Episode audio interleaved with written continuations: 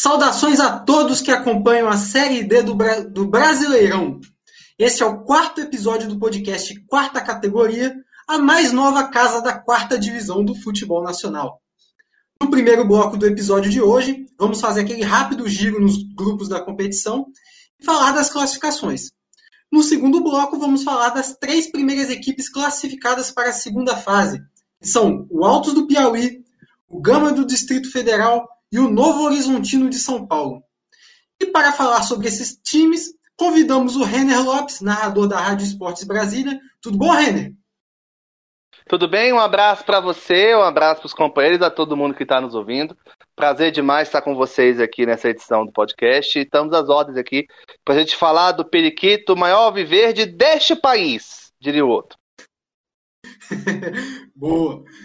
Também, também convidamos o Vitor Cavalcante do Futebol de Raízes, que já esteve conosco no segundo episódio. Tudo bem contigo, Vitor?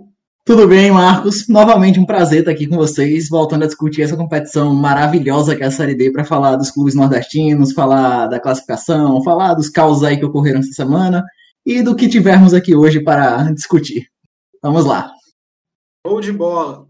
Fechando aí a bancada, nosso glorioso Felipe Augusto da revista Série Z o maior vencedor do bolão da revista, inclusive, né? Tudo certo, meu camarada? Tudo certo.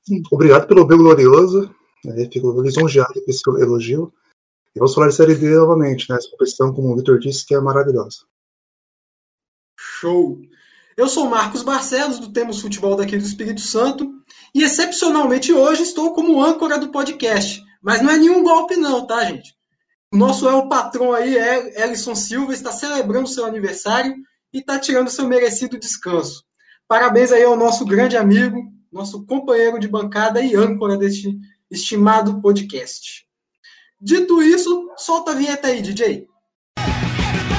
O Quarta Categoria é um podcast sobre a Série D do Campeonato Brasileiro, que traz informações, curiosidades e conteúdo relevante sobre o futebol que fica longe da grande mídia. Com eles, Felipe Augusto, Marcos Barcelos e Elison Silva. Bom, vamos começar o primeiro bloco falando então da classificação. Tivemos aí neste final de semana a décima rodada do campeonato. E o grupo A está desta forma: temos aí o Bragantino na liderança com 20 pontos. O Galvez do Acre com 19 na segunda posição, empatado com o Fast Clube do Amazonas em terceiro. Em quarto lugar temos o Rio Branco do Acre com 17. Em quinto, o Independente do Pará com 11. Em sexto lugar, o Ji-Paraná do Rondônia com 8. Em sétimo, o Vilenense, também do Rondônia, com 8. E em último, o Atlético do Acre com 6 pontos. Pois então, Felipe, é, ainda há chances para o Independente? Parece que deu uma reagida aí na tabela? Sim, eu vou dizer que, sem falsa modéstia, é graças ao podcast Quarta Categoria, quarta categoria quando a gente fez o primeiro episódio, o Independente tinha cinco jogos, cinco derrotas, era o Charles Guerreiro o treinador. Ele saiu, eu, a gente falou sobre isso, o time fez 11 pontos em cinco jogos, está a seis do Rio Branco, como você disse, e tem um detalhe, né? A última rodada é Rio Branco Independente. Então pode ser um jogo aí que é, determine de fato quem vai se classificar. Era um grupo muito aberto, né? Mas essa, essa vitória do Independente em cima do Bragantino, com confronto estadual, mudou um pouco a, a, a chave, né? Se fosse para apostar, apostaria ainda no Rio Branco passando, mas tem esse adendo, né? Esse jogo, esse confronto direto que dá para mudar a situação e o Independente faz uma campanha assim eu, eu falei no, no, primeiro episódio que o Independente ia competir com o Toledo e o, e o Palmas para ver quem seria o pior, mas eles provaram que eu estava completamente errado. Né? Ainda bem, né? Então aí tentando essa vaga que pode vir na última rodada ainda se for direto. E o Bragantino, os outros três, eu acho que estão tranquilos. O Bragantino poderia ter passado de fase nessa, nessa rodada, mas não conseguiu. Mas também tem caminhado também. É para mim, é o melhor futebol do norte da Série D é do Bragantino e deve passar de fase, deve lutar por coisas maiores na, na fase mata-mata. É, parece que o Independente aí tem uma sequência de jogos nos próximos quatro, deve enfrentar três do, do G4, não é mesmo? Eu vi aqui rapidinho, tem de Paraná, tem Faixa Clube, tem Rio Branco e o outro eu não consegui pegar direito aqui, mas são jogos acessíveis aí, né? O time tá. assim, eu não fiz a conta, mas deve ser o time de melhor campanha desde que começou a pontuar né, nesse grupo aí, né? O time tá bem, tá bem demais nessa, nesses últimos jogos, né? E coincidentemente ou não, foi depois que demitiu o Charles Guerreiro, né? Que ia fazendo campanha muito ruim. E que tá agora no Imperatriz também na Série C fazendo outra campanha desastrosa. O Imperatriz, assim, tem todos os casos que a gente já conhece, mas desde que ele assumiu o time, parece até que evoluiu ainda mais. O time estava perdendo ali de 1, de 2 e agora é só derrota por goleada. 5, 6, tomou 6 de Santa Cruz no final de semana. E se não fosse esse início desastroso do Independente, fica a sensação que o time poderia ter se classificado, beliscar essa vaga que hoje está com o Rio Branco. Mas vamos ver aí esse final de grupo, que tem tudo para ser emocionante, a depender dos resultados, e vendo que vai dar. Então é isso aí. Só para reiterar aqui, o, Independente também tem jogo contra o Galvez na penúltima rodada. Então são mesmo três dos quatro aí primeiros que o Independente tem que bater para poder classificar. Vamos então para o grupo 2, né, o grupo A2, que temos aí o Altos do Piauí em primeiro com 24 pontos, em segundo o Motoclube do Maranhão com 18, em terceiro o Juventude com 17, em quarto, fechando o G4, o River do Piauí com 17. Em quinto lugar, o São, Ra São Raimundo do Roraima com 12. Em sexto lugar, o Baré com 10. Em sétimo lugar, o Santos do Amapá com 8. E na lanterninha, o Sinop do Mato Grosso com apenas 6 pontos.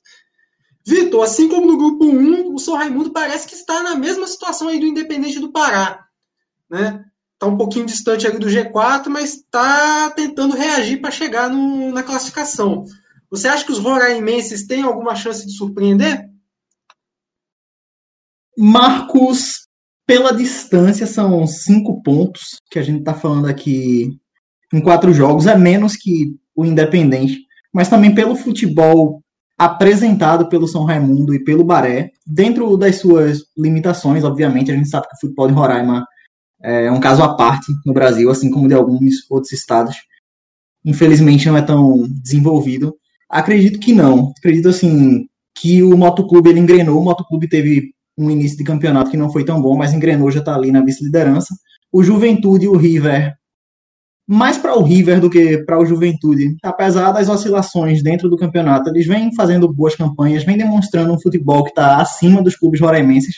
Mas seria muito bom se a gente tivesse um clube roraimense na segunda fase, tanto São Raimundo quanto o Baré. A gente torce pelo desenvolvimento do futebol do estado, torce assim pelo futebol que é mais alternativo, mas esse grupo ele tem equipes que estão no momento apresentando um futebol que está um patamar acima, um nível acima, e isso se reflete na classificação. Inclusive assim, o São Raimundo começou ganhando do Altos na primeira rodada, que foi uma surpresa para todo mundo. Aquele jogo foi 1 a 0 lá no Piauí. O Altos pressionou muito, martelou, martelou, martelou, mas tomou um gol no final e acabou perdendo a partida. Mas ele também não demonstrou um futebol convincente no restante do campeonato. O Bahrein, então, nem se fala. Tem algumas vitórias, mas não conseguiu engrenar dentro da Série D. O Independente, não. Ele vem aí numa campanha de recuperação, assim. Eu até conferi com o Felipe, com... Eu até conferi o dado que o Felipe tinha levantado nas últimas cinco rodadas, desde que o Independente começou a pontuar. A melhor campanha é dele e do Fest. Os dois pontuaram 11 pontos e 5 de saldo. São empatados em tudo. E assim, no grupo A2 a gente não vê muito essa questão. Os times roraimenses, eles não apresentaram um futebol que empolgue durante boa parte do campeonato. Os outros clubes, eles estão mais encorpados. A gente tem um time que já está classificado, inclusive, que é o Altos, que o Felipe Soares é, vai ser o nosso convidado especial do programa de hoje, né? Vai falar daqui a pouco em um áudio que ele enviou. E assim, não coloco muita fé na classificação dos times roraimenses, infelizmente. A gente queria um grupo assim que fosse mais emocionante, mas para mim, nesse grupo, os quatro, os quatro, classificados eles já estão definidos.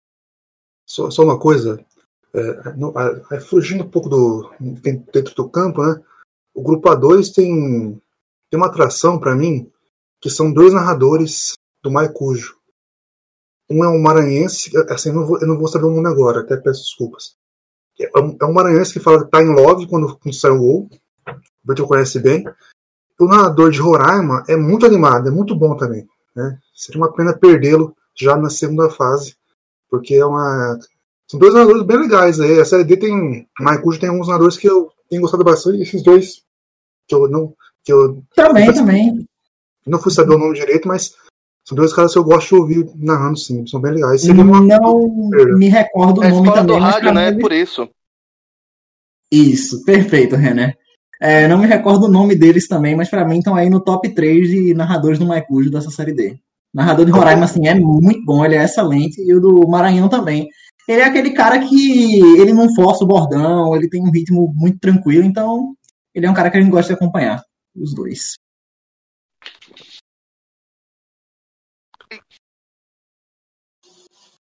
Bom, agora passando para o grupo A3, nós temos aí o primeiro lugar, o América de Natal, com 21 pontos.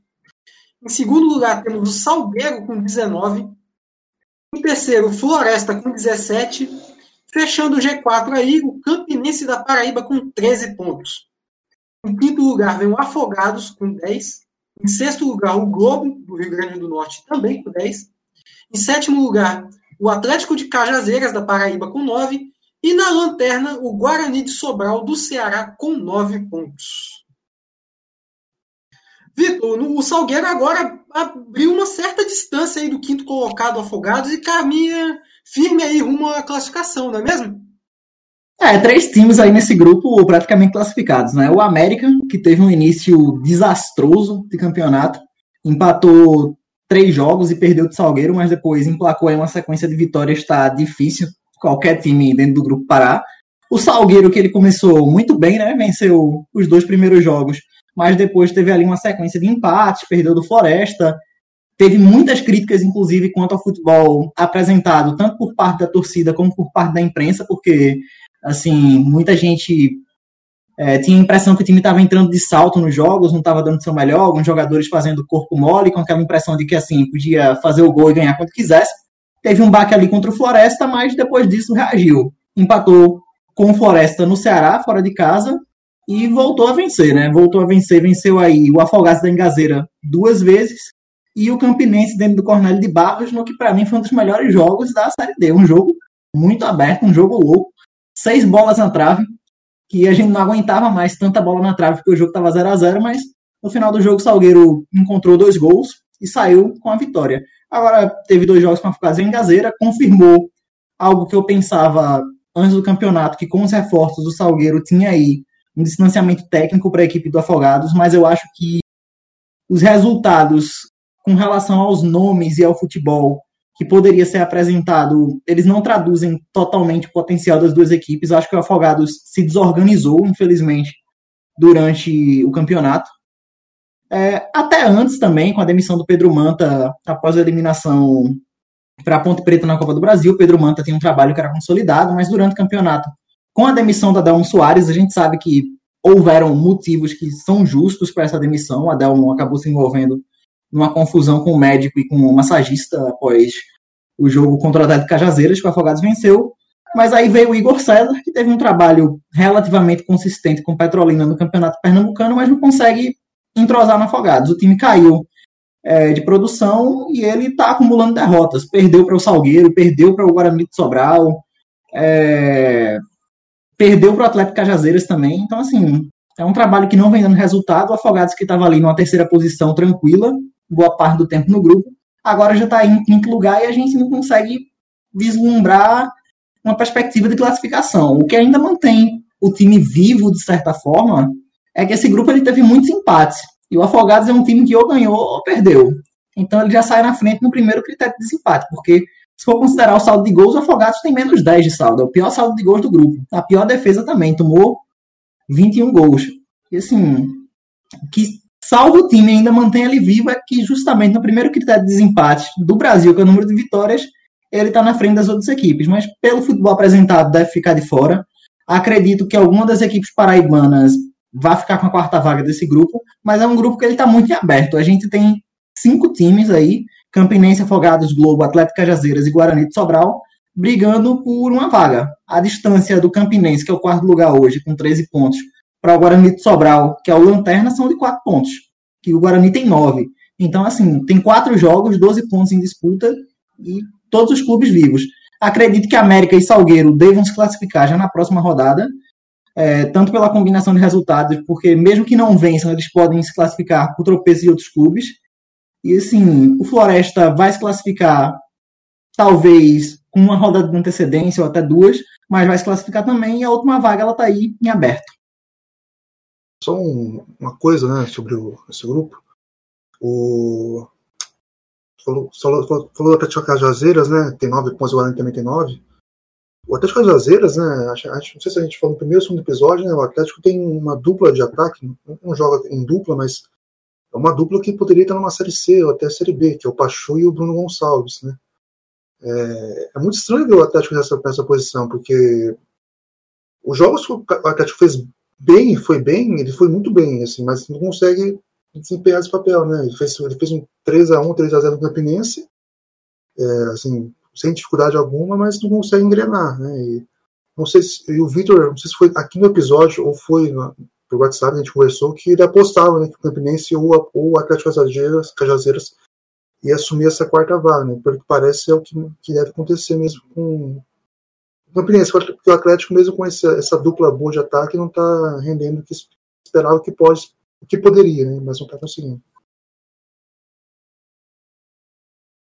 Verdade, Felipe, verdade. A gente tinha comentado também de um fator, né, que os jogos do Salgueiro tinham muito poucos gols, tanto que o Salgueiro fazia como que não tomava. Na sexta rodada só tinham saído cinco gols em jogos do Salgueiro. O Salgueiro tinha feito três e levado dois, uma média aí menor do que um por jogo, e depois disso destrambelhou a sair gol também, mais um problema aí resolvido pelo nosso podcast. Bom, agora vamos falar do grupo A4, que tá uma briga de foice danada também, não é? Temos aí em primeiro lugar o ABC de Natal com 19 pontos, um pouquinho mais desgarrado na tabela. Em segundo lugar temos o Itabaiana com 17. Em terceiro, o Central de Caruaru com 16. Em quarto lugar, o Vitória da Conquista com 15. Em quinto, o Coruripe de Alagoas com 14. Em sexto, o Potiguar com 13. Em sétimo, o Frei Paulistano aí com 6 pontos, bem distante. E oitavo lugar, na lanterna, o Jaciobá com apenas quatro pontos. Essa briga aí do sexto, do segundo ao sexto lugar promete, hein, Vitor? Ah, promete, promete. Assim, times que não estão apresentando um primor de futebol, mas estão sendo eficientes, né? De todas as campanhas, continua chamando a atenção a campanha do Central, que continua invicto no grupo, mas são três vitórias e sete empates.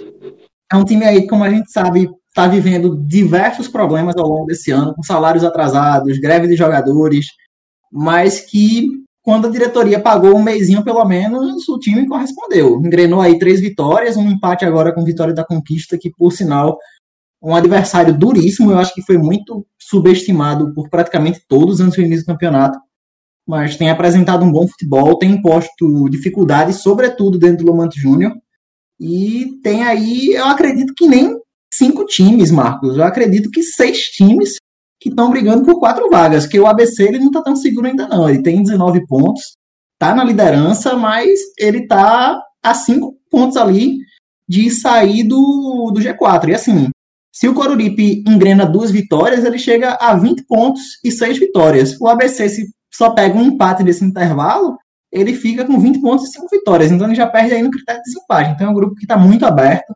São equipes que têm apresentado um futebol muito similar umas às outras. O ABC, quando engrena um bom futebol, mostra que de fato é o grande favorito desse grupo a disputar justamente alguma coisa dentro da competição. O Central vem um pouco atrás, mas o ABC, quando ele engrena o futebol dele, quando ele mostra o que ele sabe jogar, ele mostra que ele é o grande favorito. Ah, alguma inspiração maior nessa Série D, dentro dos clubes desse grupo A4. E assim, as outras equipes, as outras equipes que estão lá brigando, elas têm chances. O Frei Paulistano e o Jaciobá, ali, que estão isolados, a gente pode considerar que já estão eliminados. Quem pegar, inclusive, o Jaciobá nas últimas rodadas e o Frei Paulistano vão enfrentar times assim que já não tem motivação dentro da competição, então isso pode ajudar, porque são clubes que vão só cumprir tabelas, mas vão só cumprir tabela, mas não é um grupo que está definido, não. Não vejo ninguém classificado ainda. Vejo o Jaciobá eliminado, inclusive porque ainda vai ter um jogo entre Vitória da Conquista e Coruripe, que alguém vai chegar aí a, a 16 pontos, no mínimo. Jaciobá só pode chegar a 16 também, só que mesmo que o Jaciobá chegue a esses 16 pontos, ele ainda teria que tirar 18 de saldo. Então é muito improvável que o time consiga buscar alguma coisa dentro dessa Série D. Então, assim, o Frei Paulistano à espera de um milagre e seis clubes aí na briga de foice, como você falou.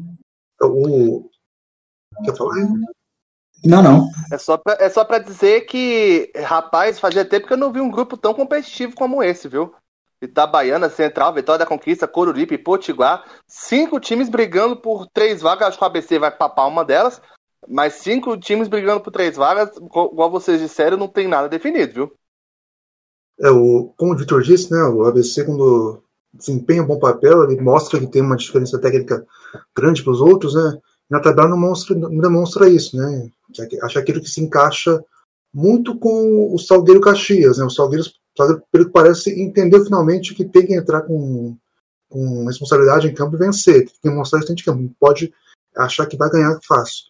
É, eu acredito que. Ah, pode continuar, Felipe, perdão, te interrompi. O, o, o ABC para mim, deveria sim estar tá com uma posição mais tranquila na tabela, mas não está, né? Mesmo sendo líder. É um time que. Porque se. Se tem aquela comparação com o rival, né? O América no grupo 3 tem, 10, tem 11 pontos de vantagem para o quinto, né? E o, o APC tem 5 pontos. Né? São times diferentes, claro, mas era para ter uma, uma diferença maior, porque o, o elenco, o time, é diferente do, dos demais mesmo. E o Potiguar entrou definitivamente na briga porque sapecou 7 no Jaciobá, né? É, então, oito, acho que precisava. 7 a 3 Precisava é, é, de, um resultado bom, que o saldo estava muito ruim e o saldo agora está positivo em 1. Então, pode ser que tenha recolocado o, o, o Potiguar de Mossoró de novo na briga, né? Perfeito, perfeito. Sobre o que o Felipe falou da questão do Salgueiro, ABC, Caxias, eu acho que assim, o ABC ele caiu da Série C com aquela questão de time grande, né? Então os jogadores eles se empolgam quando entram em campo. Ah, não, a gente tá jogando Série D, vai ser tranquilo. Jogos nível campeonato estadual, muitas vezes. Adversários são menores, tem menos tradição. O Salgueiro empolgado aí pelo título pernambucano. O Caxias também, por ter uma estrutura, ter uma história na Série D, já ter conquistado acesso, disputado Série C recentemente. Então são clubes que entram empolgados em campo, mas que estão entendendo assim, os próprios jogadores, os próprios elencos, que se não se esforçarem, não vão chegar muito longe dentro da Série D, não. A Série D é um campeonato muito complicado, acho até que a divisão nacional mais difícil que tem, porque ela é muito traiçoeira. Se você der um vacilo, você pode ter um elenco muito melhor, mas se você der um vacilo, tem um elenco que está mais esforçado, que está mais focado, que está assim, só esperando a oportunidade para dar o bote e, pá, e te tirar. O América de Natal sabe bem o que é isso é, diferentemente do ABC, está aí há alguns anos penando para sair da divisão. O Santa Cruz, que jogou a Série D também por alguns anos aqui para Pernambuco, sabe bem o que é isso. Tinha aquela imagem de, ah, não, Série D, competição mais tranquila, a gente tem mais investimento, tem torcida, tudo isso. Mas a torcida de Santa Cruz e o Santa Cruz sabe o que é a frustração de, em dois jogos, acabar perdendo a classificação, acabar perdendo o acesso. O Remo também, do Pará, que está na Série C, que penou para sair da Série D. Então é uma competição que você tem que estar muito focado, você tem que estar muito inteiro. Se você não tiver um vacilo, você pode deixar todo um ano escapar. E só um ponto. O Central está fazendo uma campanha muito, muito estranha, né? Um time invicto, mas tem mais empates do que vitórias, né? E é um time de que. Essa característica de ter mais empates do que vitórias na, fase de grupos pode ser importante na fase de mata-mata, né? Que é. Me parece. É uma campanha de mata-mata que o Central está fazendo na fase de grupos. Mas agora precisa provar isso também dentro. É como o Vitor disse também, a questão de ser traiçoeiro, né? Você pode ter. pegar o Bragantino no grupo A1, né? O Bragantino está fazendo uma campanha muito boa. Se o Bragantino passa pelo quarto colocado do grupo A2, dois empates 0 a 0 vai para os pênaltis e pode perder a vaga. Então é. O, o, time melhor não vai vencer, não é uma garantia que vai vencer, né? Os times que a gente citou, ABC, é consenso geral que é consenso geral que o campeonato começa a partir do mata-mata. Ou seja, você Isso. pode ter feito a campanha excepcional durante todo o campeonato. Se você não for bem no mata-mata, bingo. Um abraço, sua campanha jogada toda na lata de lixo. Eu penso dessa maneira. Eu acho que a Série D tinha que ser feita em, em, em um formato mais competitivo. Não que esse formato, não sei, esse formato é maravilhoso, que agrega o país inteiro. Mas um outro formato que pudesse dar, dar mais chances, vamos dizer assim, é, vamos dar um exemplo. Dessa edição, é, dos 64 times, 32 entram no mata-mata. Se entrasse os oito primeiros, ou os 16 primeiros, já nas quartas de final, ou nas oitavas, eu garanto para você que ele seria muito mais competitivo do que está sendo agora. Verdade, verdade. E a gente tem até alguns estaduais que estão seguindo um pouco essa fórmula, né? Os primeiros entram direto na semifinal, outros disputam a quarta Sim. final ainda, e as semifinais estão sendo bem disputadas. Com certeza, com certeza. Então agora nós vamos é para o grupo 5, grupo A5, que temos aí em primeiro lugar a Aparecidense de Goiás com 21 pontos. Em segundo lugar, o Goianésia com 18. Em terceiro lugar, o intruso aí da, do grupo Real Noroeste do Espírito Santo com 16. O Goiânia vem em quarto lugar com 13 pontos e um jogo a menos. Em quinto lugar, o Águia Negra do Mato Grosso do Sul também com 13 pontos, só que com 10 jogos. Em sexto, em sexto lugar, tem o Operário do Mato Grosso com 9 pontos e um jogo a menos, esse jogo contra o Goiânia. Em sétimo lugar, o União Rondonópolis com 8 e na lanterna temos aí o Vitória do Espírito Santo. Sete pontos apenas. E rapaz, vou te dizer que eu acompanhei o jogo aí do Vitória contra o Real Noroeste.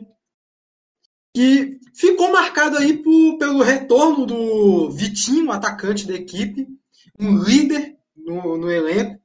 Ele tinha sido dispensado é, antes da competição, voltou agora voltou marcando e voltou no jogo 100 dele, né? Centésimo jogo dele com a camisa alvenil. Mas que para mim fica mais marcado pela desorgan... a desorganização do Vitória na, é, nessa competição. E você vê que um jogador que, que foi dispensado voltou jogando muito bem, né? Cara que tem um perfil de liderança no elenco, é, apesar de ter os seus 39 anos, é um cara que se dedica bastante ali dentro de campo, fora dele também. É, outra coisa também que ficou marcada, que mostra essa desorganização do Vitória no planejamento, é a escalação do time para essa partida. O, o, time só tinha um zagueiro para o jogo, porque tivemos jogadores suspensos e fora os machucados. Né? E, e, e fora aqueles que foram contratados a gente nem viu. Né? É, o time teve que improvisar o lateral direito, Cássio, na zaga. E é um jogador que ele tem uma característica muito mais ofensiva do que defensiva. Né? Mas mesmo assim, eu também tenho que dar um pouco de. Eu tenho que dar uns parabéns aí pro, pro Vitória pela, pela disposição no jogo. Não é fácil um time que entrou cheio de desfalques, né? um time todo retalhado, fazer a partida que fez, ainda mais debaixo de chuva. E no sábado caiu um toró aqui no Espírito Santo. É, eu estava na transmissão do jogo da Série B do estadual, lá no Kleber Andrade. O gramado lá estava perfeito. Mas no Salvador Costa, o gramado ficou bem afetado e prejudicou o andamento da partida. Né? Aí tivemos aí o, o Vitória abrindo o placar com gol de Vitinho, especialista em fazer gols, gols em jogos de número 100, que já tinha feito isso pelo Espírito Santo Futebol Clube, o finado Santão. E depois o Vitória sofreu um gol aí de empate de pênalti com o atacante Peixoto, que na minha opinião foi um pênalti bem mandrake, inclusive. No mais, quero agora passar a bola para o Renner, né, que agora esse é o grupo dos times aí do, da região centro-oeste, ele deve estar acompanhando aí o futebol goiano, que pode, pode rivalizar aí com o futebol do Distrito Federal já na próxima fase. E o futebol do Goiás mostrando aí a que veio, né? Temos o Real Noroeste como intruso, como eu já disse. Mas você acha que pode pintar alguma surpresa aí ou já estamos bem encaminhados no grupo assim? Olha, eu acho que ainda não está decidido, não. O único que eu posso dizer que está praticamente se garantindo aí são dois, Aparecidense e Goianese, né? Acho que, na minha opinião, os dois estão classificados. Inclusive, na próxima rodada, os dois se enfrentam, né? Na próxima rodada da Série D. Então, assim, eu acho que essa chave não, tá, não, não tem as quatro equipes definidas ainda. Eu acho que duas estão classificadas, que é a Aparecidense e Goianésia. Agora, o Goiânia está correndo por fora. Pode ser que, né, se vencer o próximo jogo, pode passar o Real Noroeste. Ele tem um jogo atrasado contra o Operário, né, de Vazia Grande. Então, assim, é... eu vejo que o Aparecidense e a Goianésia vão, o Goianésia vão subir. O Goiânia pode classificar, o Real Noroeste também pode, mas será muita surpresa para mim se o Águia Negra passar. Né? Pode ser que o Águia Negra passe. Eu acho que o Operário não vai subir, né? mas para mim, três equipes brigam pelas duas últimas vagas. Para mim, a Aparecidense e Goianésia já sobem, o que seria muito legal, porque os times de Goi do estado de Goiás costumam fazer bons trabalhos aí na Série D do Campeonato Brasileiro, pelo menos nas últimas fases de, de, de chaveamento, de classificação. E se o Goiânia passar também, será muito legal para o Goiânia estar tá reestruturado, tem uma nova diretoria, né? Tava é, se refazendo aí para jogar a Série D. Mas o Real Noroeste para mim é uma surpresa e o Águia Negra seria uma zebra. Eu penso dessa maneira. Né? Mas tem que esperar as próximas rodadas. Se bem que o Águia Negra ele perdeu para a Aparecidense em casa. Aí agora o Águia Negra ele joga contra o Goiânia fora, né, em Goiânia. Depois recebe o Goianésia.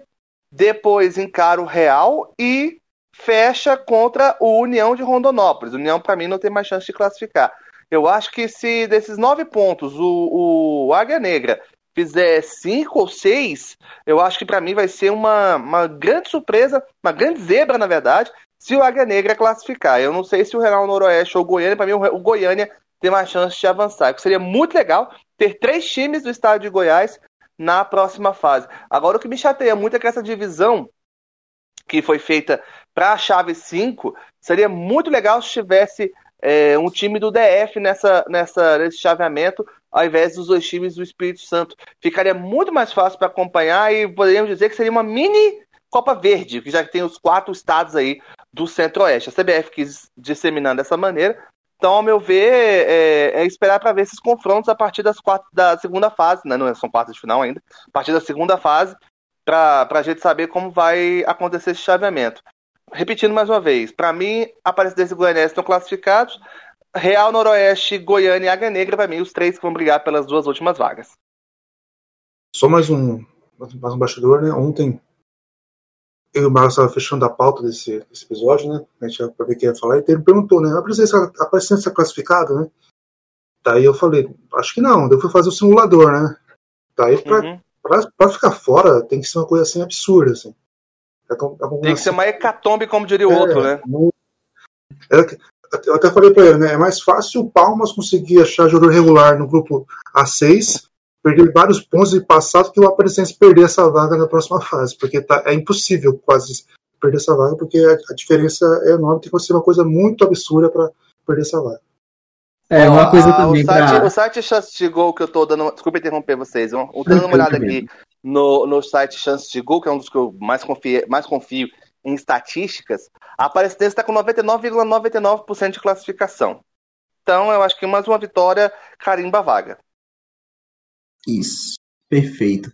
Só para fazer mais uma observação, é, também com relação ao que o Marcos falou, uma coisa que me chama muito a atenção no Vitória também é a quantidade de trocas de técnico nessa Série D. Ontem o clube anunciou mais uma vez que vai trocar de treinador, que novamente é, o treinador que era o Charles de Almeida, que estava treinando o clube, não faz mais parte dele. E assim, acredito que seja a equipe que mais trocou de técnico durante essa Série D. Então não tem como você ter um trabalho que seja consistente se você está a todo momento buscando alguém para apagar um incêndio, que a gente sabe que é, aparenta ter algum problema ali de bastidor, porque o Vitória não está rendendo o que ele poderia render. De um dos times que era cotados assim como candidatos ao acesso, porque estava apresentando um bom futebol no primeiro semestre, fazendo um bom campeonato estadual, vem fazendo aí uma campanha pífia. Um dos times já está praticamente eliminado dentro da competição, infelizmente. A gente lamenta porque é um clube que tinha potencial para ir bem mais longe, mas dentro de campo está acontecendo somente um reflexo do que a gente vê por fora. É, a desorganização, a as constantes trocas de treinador, as constantes trocas de treinador, os problemas assim de escalação, como o Marcos falou, então a gente só pode lamentar. É, só para finalizar sobre o Vitória, não vou dizer que se o Vitinho tivesse ali desde o início da competição, se a situação ia ser diferente e tal, creio que não. Mas me surpreende como que um jogador é, de tamanha liderança no elenco, ele não era titular, na verdade, mas ele tem uma história muito bonita no Vitória. É, como eu falei, fez o seu jogo, o seu centésimo jogo agora contra o Real Noroeste. Voltou já fazendo o seu centésimo gol, marcando gol, né? É um jogador ali que tem sua influência e eu não entendo como que ele foi dispensado é, antes da, da, do campeonato começar. E detalhe, o Vitinho que pediu para voltar. Né? E estamos aí vendo como que ele é importante para esse elenco do Vitória. E deve, vir, deve ser uma peça muito boa aí para o Capixabão, para o retorno do Campeonato Estadual no fim do mês. Mas enfim, pulando do grupo 5 para o grupo 6, a tabela está assim. Em primeiro lugar temos o Gama, com 25 pontos, já classificado. Em segundo lugar, o Brasiliense, com 23, a um passo aí da classificação. Em terceiro lugar, o Atlético da Bahia, com 18. Em quarto lugar, a Caldense, com 14. Em quinto lugar, o Tupinambás, com 13. Em sexto lugar, o Bahia de Feira, com 11. Em sétimo lugar, o Vila Nova, com 8. E em último lugar, talvez a equipe mais regular do campeonato, o Palmas, com zero, zero pontos. Não lembra, não. lembra não, lembra do Palmas não, esquece do Palmas, vai. o Renan, o Renan não quer lembrar do Palmas, não. Colocou não, esquece Palmas, Palmas não, esquece Palmas não. Balão, aí ele tá complicado, esquece, esquece Palmas. Mas esquece esse grupo Palmas, aí, vai, pula, pula, especial pula. pra ele, porque dois candangos, muito bem, inclusive. Vamos ver o que ele tem a falar do grupo para nós.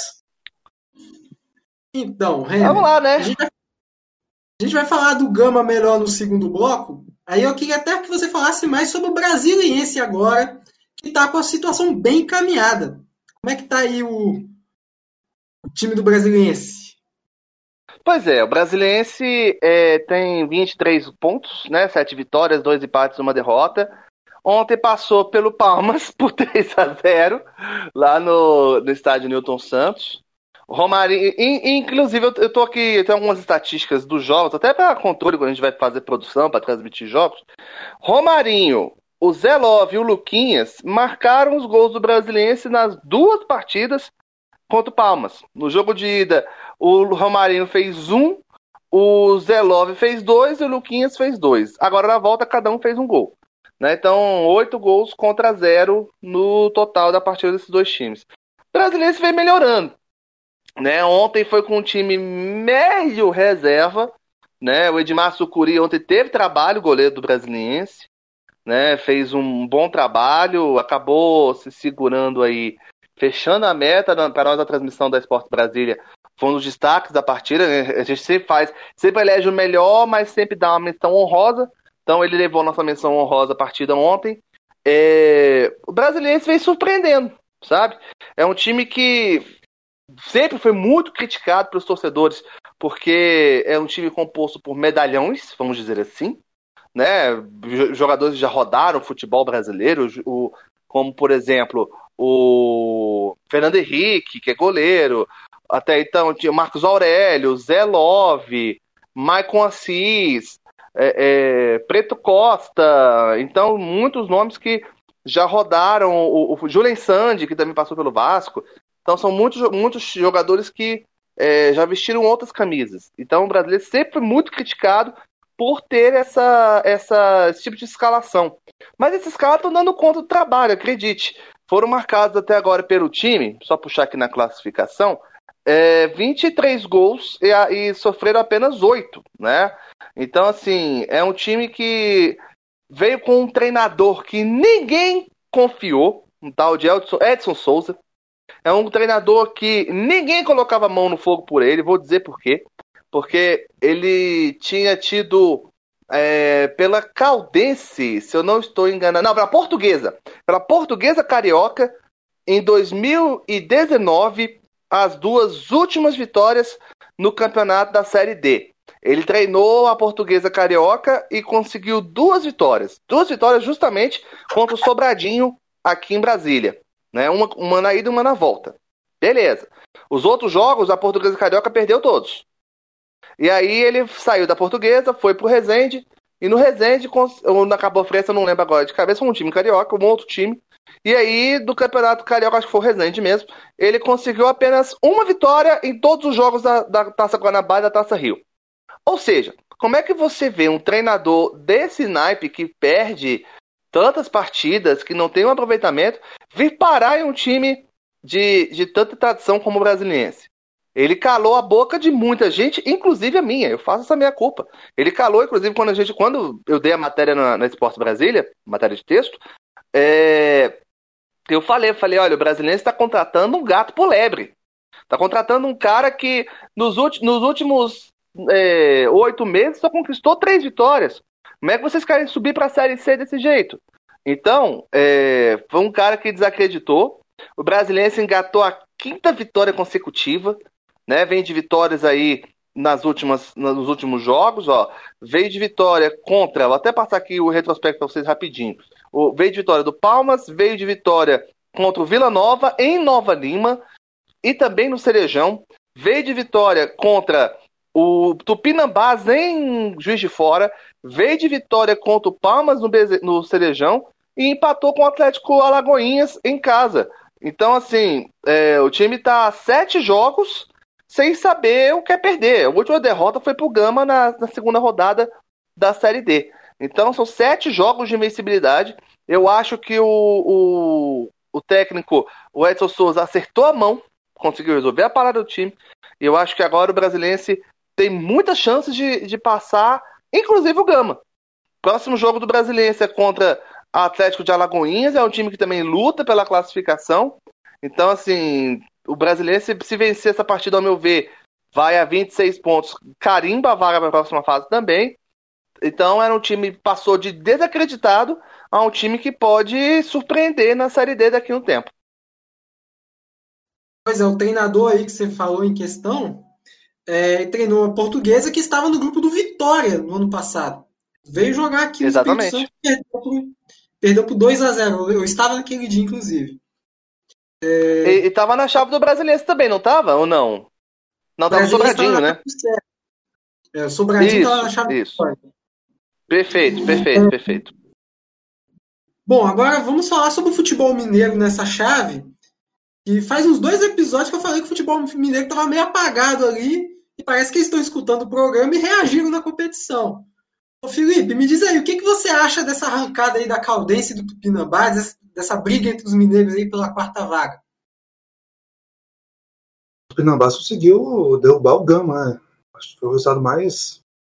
Para mim, foi o mais relevante dessa rodada. Né? Fora de casa, 3x1. É... Foi uma surpresa, não esperava que vencesse. É, a, esse grupo a, a seis, né, ele, eu fico o pé atrás com ele assim, é, mas o Gama brasileiro não tem nada a ver com isso, né, eles estão fazendo o que tem que fazer, que é atropelar, estão fazendo isso. Mas assim, não me causa uma surpresa tão grande assim ver a situação dos mineiros assim, né? Acho que foi, acho que desde que eu comecei a fazer, desde que comecei a produzir o Guia Série D, que eu comprar mais ainda do que do que antes, essa esse trio, né? Esse é o grupo de mineiros mais fraco que eu já vi na Série D, assim, né? É, não consigo.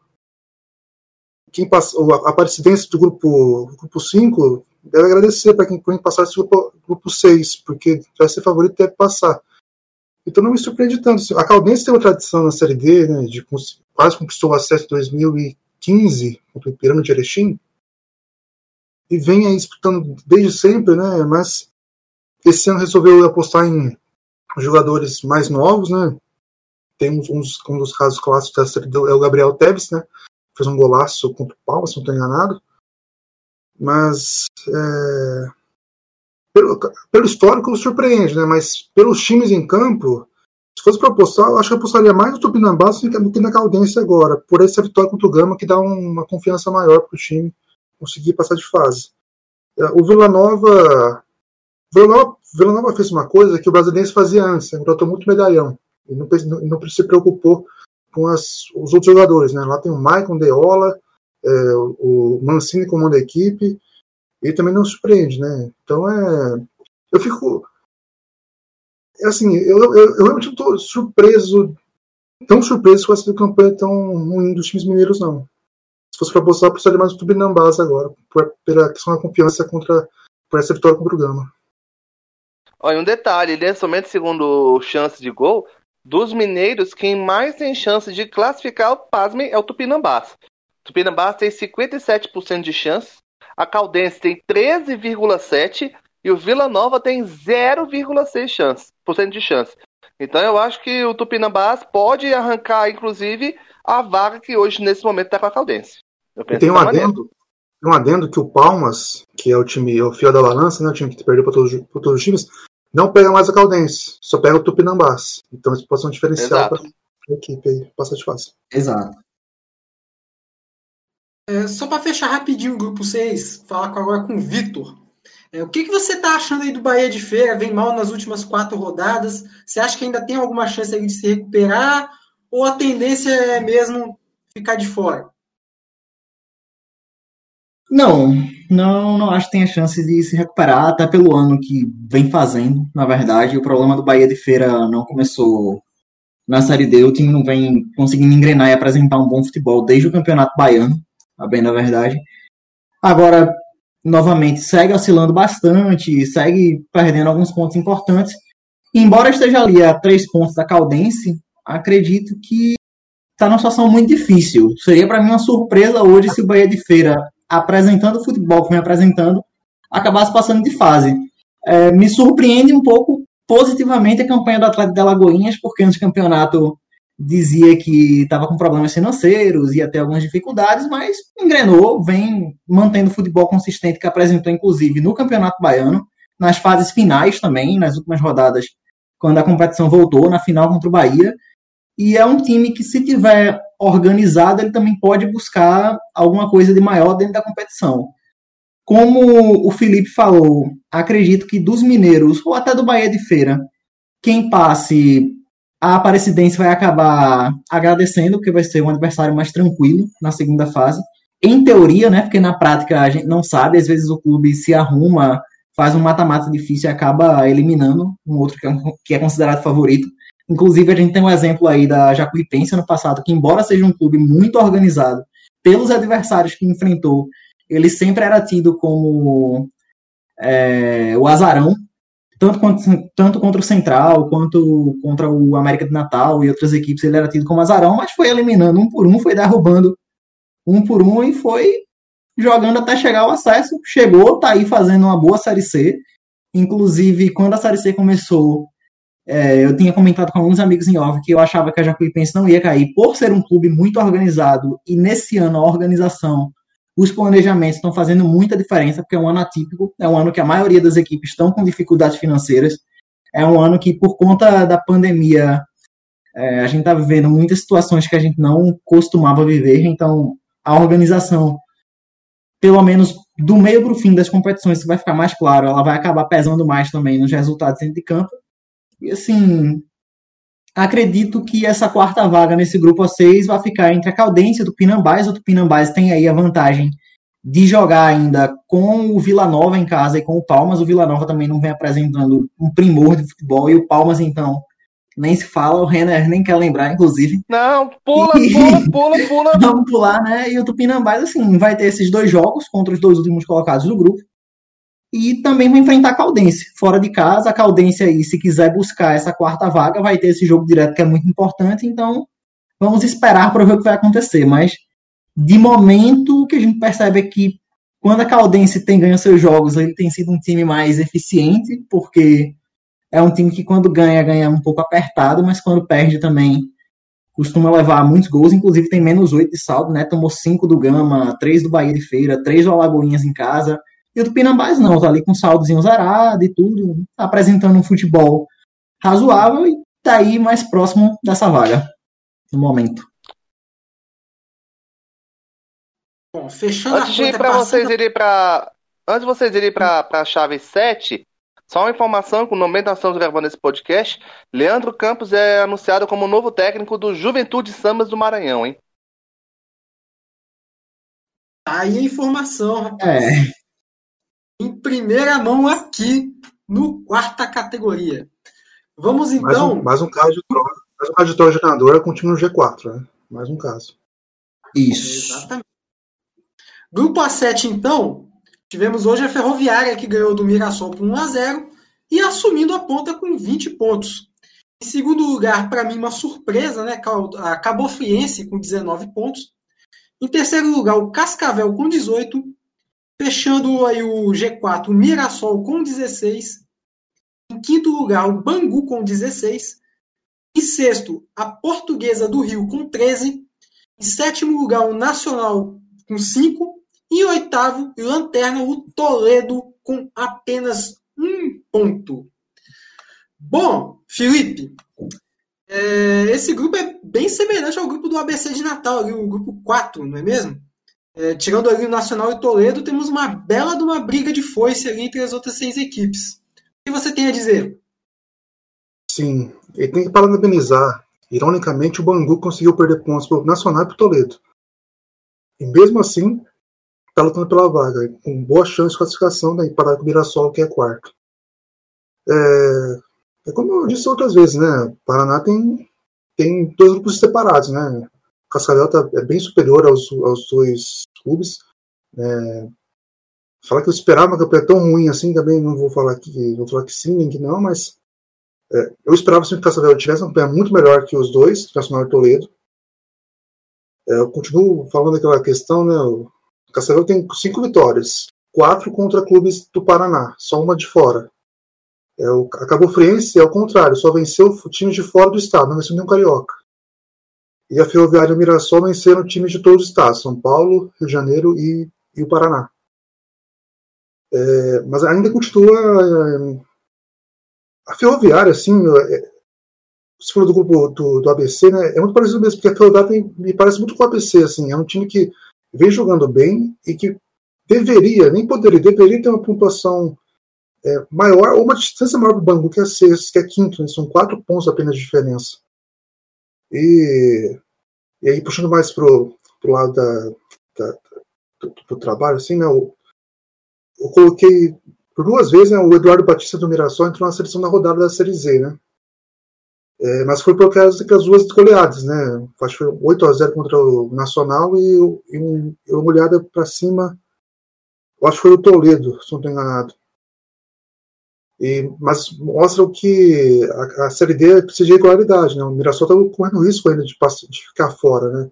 Seria um absurdo. Né? O Mirassol e o Ferroviária são os mais favoritos desse grupo, junto com o Cascavel, para mim.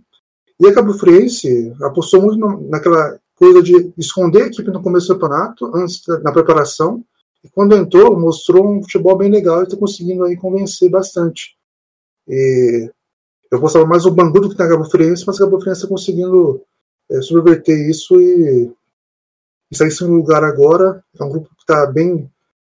Tá bem. Assim, está tá desenhado que vai ser, vai ser uma briga até o final, né?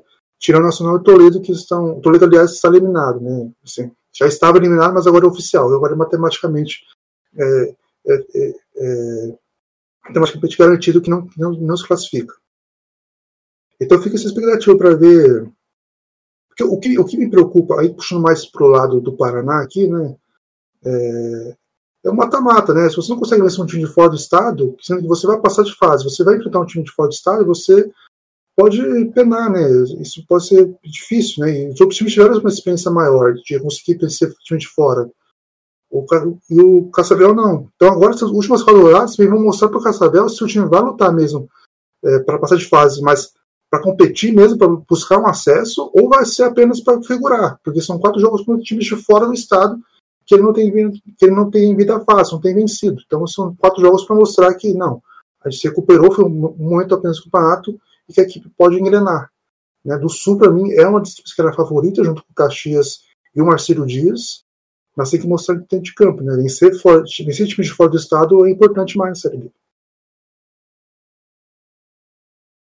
Esse é outro grupo que tá uma briga de foice, inclusive. Não tem nada definido. Uma estatística curiosa também, mandar um abraço para o Adetson Leite, que ele faz um relatório espetacular da Série D, ele sempre compartilha conosco, mas uma estatística assim, com relação a esse grupo também, que é o grupo mais disciplinado dessa Série D. Com a menor média de cartões amarelos, cartões vermelhos, só tiveram cinco cartões vermelhos aí em 49 jogos. Os times costumam levar poucos amarelos também, então a gente vê que embora tenha algumas equipes que estão mais atrás e outras mais na frente, todos estão jogando ali com lealdade, respeitando seus companheiros e colegas de profissão, assim, estão sendo jogos que não estão sendo pautados pela violência. Tem os grupos do Nordeste eles estão com a média bem maior de cartões amarelos e vermelhos, é, os do Sudeste e do Sul menos, mas esse é o grupo que está mais leal, por assim dizer. Continue assim, então. Bom, vamos então para o último grupo aí, o grupo 8. Está assim. Primeiro lugar, Novo Horizontino com 24 pontos. Em segundo tem o Pelotas do Rio Grande do Sul com 15. Em terceiro, Joinville de Santa Catarina com 15. Em quarto lugar, o Caxias também com 15. Em quinto lugar, o Marcílio Dias de Itajaí, Santa Catarina. Asme, com 15 também. Em sexto lugar, o São Luís com 13. Em sétimo lugar, o Tubarão com 5. E na lanterna, o São Caetano com 5 pontos também. É, é um outro grupo aí que eu acho que é, tem uma semelhança ali com o grupo A4. Só tem uma diferença. Que o líder já disparou de vez, né? não, não tem chance de ninguém pegar mais a vaga do, do Novo Horizontino, que nós vamos falar no segundo bloco. É, Felipe, quem é que vem mais forte aí nessas últimas quatro rodadas para conseguir essas três vagas? Pegando aqui uma, uma estatística né, dos últimos cinco jogos, desses cinco aí abaixo do Horizontino acima do Tubarão do São Caetano, o Caxias é a pior campanha, são cinco pontos apenas. Né? O Joinville mais que o dia tem nove, o Pelotas tem oito, o São Luís tem cinco, o Caxias também tem cinco. Teve uma polêmica esse jogo do Caxias, perdão, do Pelotas e São Luís, um pênalti que parece que foi fora da área, foi marcado dentro da área, que deu a vitória, foi 2x1 um, e esse pênalti é, influenciou no resultado, né? O Caxias é que a gente falou, né? Começou bem, começou empolgado, ele parece também é, pegou aquela, aquela aquele, aquele faltou aquele, aquela humildade assim de entender a série, a série D como já como era para ter entendido já. O Caxias está sofrendo bastante também na Série D e não consegue. É, por duas vezes chegou às quartas de final e, e, não, não passou de fase. É, esse, esse, assim, para ver quem vai ser os três primeiros classificados, os três outros classificados, é o mais equilibrado, né? Porque Pelotas e Segundos tem 15 e o sexto, que é o São Luís, tem 13. Então é, não dá para apostar em nada. E o Novo Horizontino está fazendo aquilo. Não precisa ter, ser, ser, dessa maneira, né? porque a distância é muito grande. Mas é algo que esperado do ABC do grupo, do grupo dele, né? Que é essa diferença entre é, o primeiro e o quinto, que não está conseguindo com o ABC, e com o Novo Horizontino sim, né? O Novo Horizontino se destaca muito pela, por, essa, por esse pragmatismo, né? É um time que não faz tantos gols, mas vence, né? São 11 gols marcados em 10 jogos, é 1, alguma coisinha só de, de média de gols, e apenas 3 sofridos, né? Então, é um time que dos paulistas é o time que eu apostava muito, muito com, com a Ferroviária para subir. Os dois são líderes, estão aí mostrando que tinham chances. E, mas um time também. Esses times que estão assim, com uma campanha muito boa, classificaram quatro, quatro rodadas de antecedência, né? O Altos, o Gama e o Horizontino. Eles vão ter agora um mata-mata, né? Que eles, os olhos dos times vão ficar muito para cima deles, né? Porque vão esperar que eles continuem atropelando dessa maneira como estão fazendo na fase de grupos. E como a gente sempre diz, já dissemos também nesse episódio, que a série Z, série D, série D, série Z, a série D é traiçoeira, né? Ela tem essa, essa, essa esse adendo de 2 0 a 0 vai para os pênaltis você, você é eliminado. Então é. No caso do Horizonte, que não é um time que goleia, né? Então isso pode ser maior também. Porque mata-mata tem essa característica, né? Pode dar você fazer é, vencer por 1x0, mas o outro jogo tomar 3x0. Claro que a defesa do Novo Horizontino não está tomando esforço também. Mas é, é algo para a gente ver um prato novo que vai começar a partir da fase, da fase de mata-mata. Alguém tem mais alguma consideração a fazer? Da minha parte está fechado. Fechado também. Então, Vamos fazer uma rápida pausa aqui para tomar uma água e já voltamos para o segundo bloco. Solta aí, DJ, as vinhetas. Desde 2011, o site vozdatorcida.com traz o melhor conteúdo independente sobre o futebol paraibano, com credibilidade e sem compromisso de agradar ninguém. Para ficar por dentro de tudo que acontece no futebol da Paraíba, acesse vozdatorcida.com e siga em todas as redes sociais, arroba Voz da Torcida. Série D? Tem aqui. Brasileiro Feminino Série A2. Também. Terceirona Paranaense? Adivinha? O futebol Loge dos Holofotes. Uma paixão pelo alternativo. Revista Série Z, a revista do futebol alternativo. Estamos de volta aí o segundo bloco do quarta categoria para falar sobre as três primeiras equipes classificadas para o mata-mata do Campeonato Brasileiro Série D 2020. A ordem aqui vai ser do Oiapoque ao Chuí. Vamos começar então por quem está mais próximo do Oiapoque, né, que é o Altos do Piauí. Vitor, é, queria começar contigo aí, que já faz um tempo que o Altos do Piauí vem sendo apontado como uma equipe em ascensão aí no, no futebol nordestino, inclusive na Série D. E que a qualquer momento pode chegar para brigar de fato por essa vaga. É a quinta participação seguida do, dos piauienses, que esse ano quase surpreenderam o Vasco na Copa do Brasil. Você acha que dá para o Alto sonhar alto?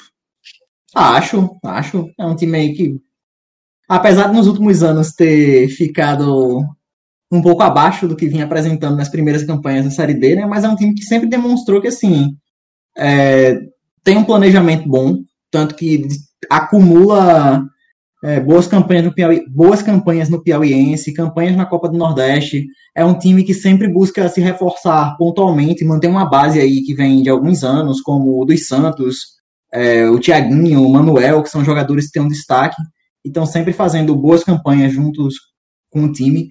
E assim, esse ano ele teve um calendário mais tranquilo, o Felipe vai falar disso no áudio que ele enviou aqui para o podcast, e ele pôde, por conta disso, se dedicar mais ao campeonato nacional, à Série D, que ele vem jogando e está colhendo os frutos justamente desse bom trabalho, desse bom planejamento, do apoio que tem também, obviamente, mas acima de tudo de um clube que aparenta ser bem gestionado, aparenta ser bem administrado e pode com certeza sonhar aí com uma vaga na Série C do ano que vem.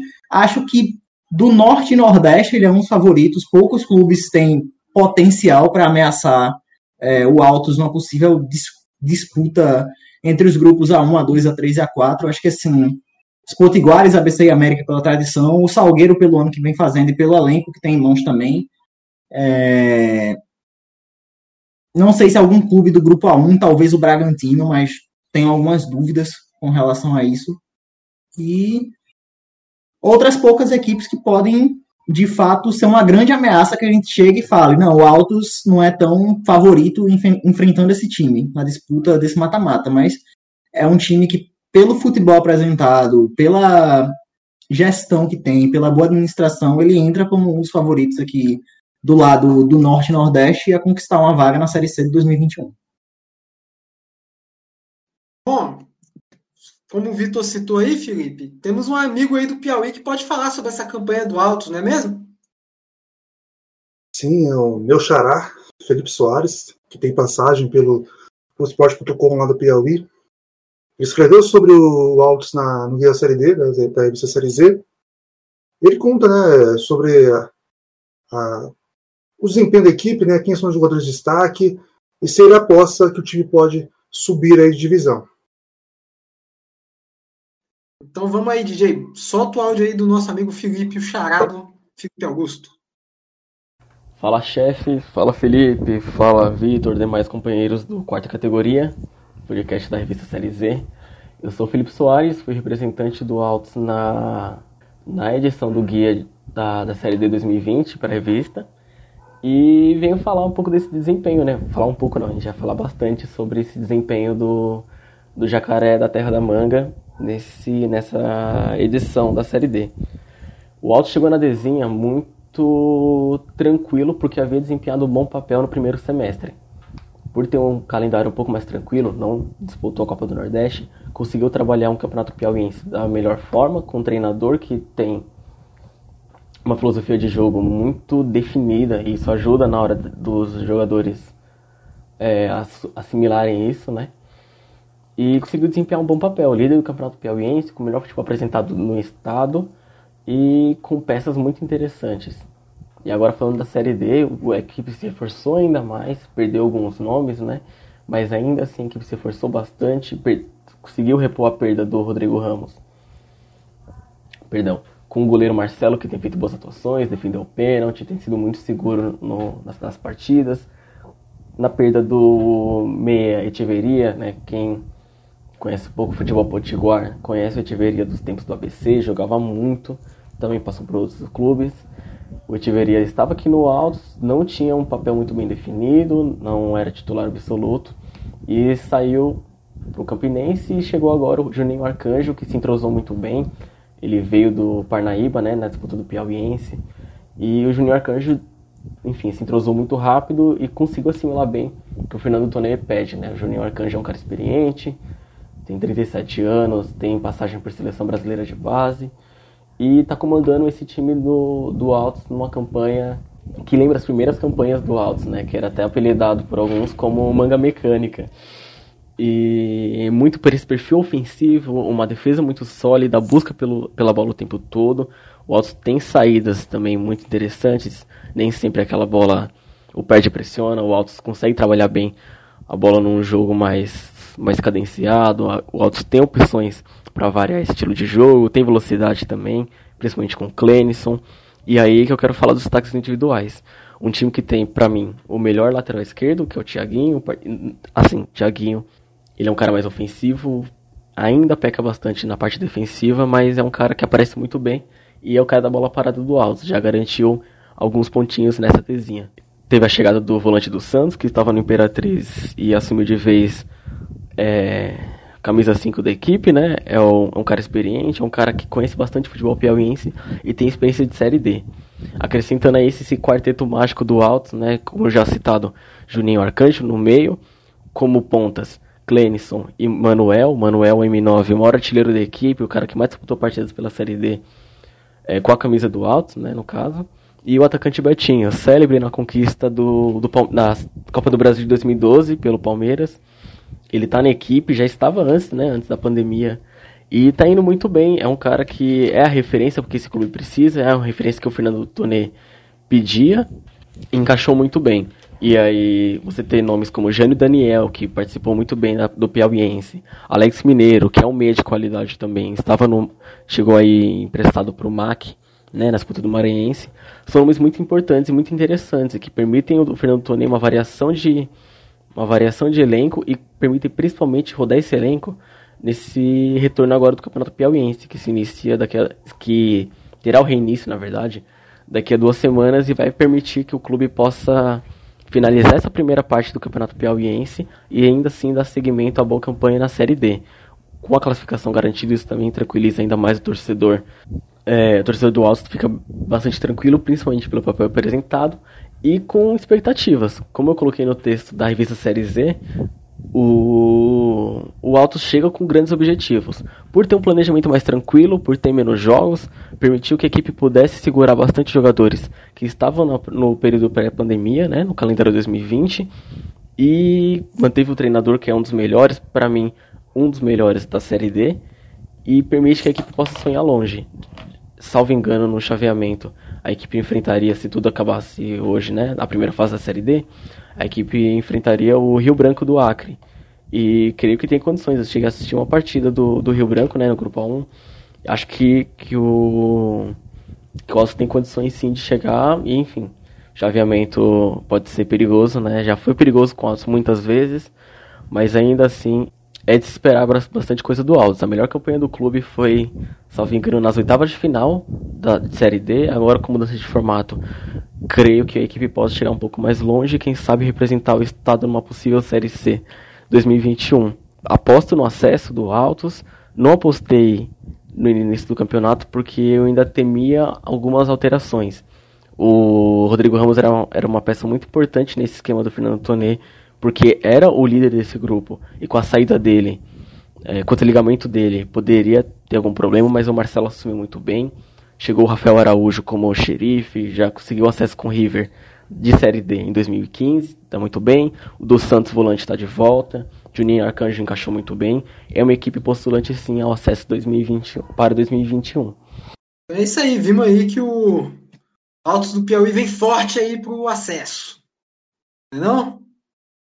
Um áudio bem completo do Felipe, né? Falando do Altos, falando do bom primeiro semestre do time, dos reforços, dos planeja do planejamento também. Esse calendário mais tranquilo, já foi falado, da classificação. E assim, deixar aí para o Felipe falar um pouco melhor do áudio, já que é o xará dele também. Já falei demais nesse programa. Vou abrir um espacinho para o Felipe dar uma palavrinha. O, o Altos, né? está desde 2016 na Série D, né? participou de maneira consecutiva, como o Vitor salientou. E acho que foi o primeiro episódio que eu falei né, sobre a ascensão CSA, né, da Série D até, até a Série A. Em 2016, o Alce estreava na Série D. O Alce fez uma campanha muito boa na primeira fase. E pegou o CSA nas oitavas, não estou enganado. Nas oitavas. O favorito daquela, daquela partida era o Altos, não era o CSA. O CSA tinha camisa, tem toda, toda essa questão, tem história e tal, mas o Altos era o time, né? O Altos tinha o Manuel Gênesis, né? Uma das melhores duplas de ataque dos últimos anos do futebol alternativo. O Manuel está lá, continua lá no, no clube. E depois daquela campanha, esperava muito alto nas outras campanhas. O time não foi tão bem como esperava, né? E dessa vez voltou a desempenhar um bom papel e está lutando para conquistar esse acesso. É um dos times, talvez os dos emergentes, né? Até, até, até não coloco o Salgueiro, como emergente agora, porque já vem de campanhas anteriores, né? Chegou até uma Série B, é, teve, participações consecutivas na Série C. E o Alce agora é o time mais emergente do, do estado, do, sabe, do, da região Nordeste e está conseguindo é, vencer as dificuldades. Tem um, um, trio de ataque muito bom, que é o Manuel, o Betinho e o, o Clemson. É, os, os piauienses Série D, né, eles falaram que não esperavam tanto assim, né, eles estão meio reticentes sobre apostar em acesso, mas a campanha credencia isso, né, não tem como não pensar num acesso com essa campanha que estão fazendo no grupo A2. E, e, e, e é, é, aquele caso, né, se o, a gente não tem a comparação dos grupos, né, a gente não tem os, os times não se enfrentam, nem todos os times se enfrentam, né, então a gente tem que colocar se o grupo é acessível, você tem que atropelar. E isso o Alto está fazendo e isso influencia para conseguir uma fase, uma próxima fase onde consiga manter esse desempenho para subir para a Série C, porque o futebol da equipe demonstra isso. Bom, saindo aí do Piauí, vamos para a capital federal, Brasília, onde está o Gama, outro classificado aí para a segunda fase. O Gama parece estar tá vivendo um momento meio turbulento ali, né, por conta da greve dos atletas. Mas aparentemente o clube está correndo atrás, né? Soltou uma nota oficial aí falando sobre a situação do pagamento dos atletas. E eu queria saber de você, Renner, como é que estão a situação, como é que está essa situação dos bastidores do Alviverde da capital federal? Então vocês querem que eu fale mesmo do Gama, né? Eu conte um pouquinho do que está acontecendo, nos bastidores. É, em resumo é o seguinte, moçada. Gama não tem dinheiro. Por que eu digo isso para vocês?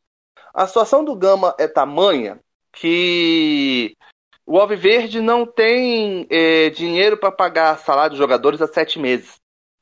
São sete meses de dívida para os jogadores e três meses de dívidas para o staff, massagista, roupeiro, motorista, blá, blá, blá, blá.